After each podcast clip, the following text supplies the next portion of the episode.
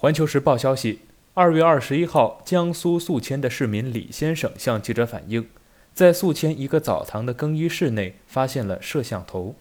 事发后，店内的服务员辩称，这是当地警方在备案后安装的摄像头。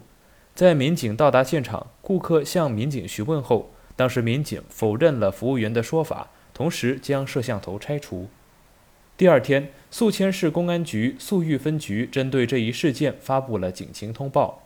二零二二年二月二十号晚上七点许，我局接到群众报警称，宿豫区某男浴室的更衣区内的烟雾报警器中发现了监控摄像头，随即相关视频在网络传播。我局迅速展开调查，现将有关的情况通报如下：二零二零年十一月到二零二一年的三月。涉事的男浴室连续发生了多起盗窃更衣室内的财物的案件，办案民警破案心切，安排浴室负责人在男浴室更衣区安装监控，并且利用监控抓获了四名犯罪嫌疑人。此后再未发生同类型的案件。期间，为了确保视频安全，严防外泄，调阅的密码仅供民警使用。后来因为工作疏忽，没有及时拆除监控。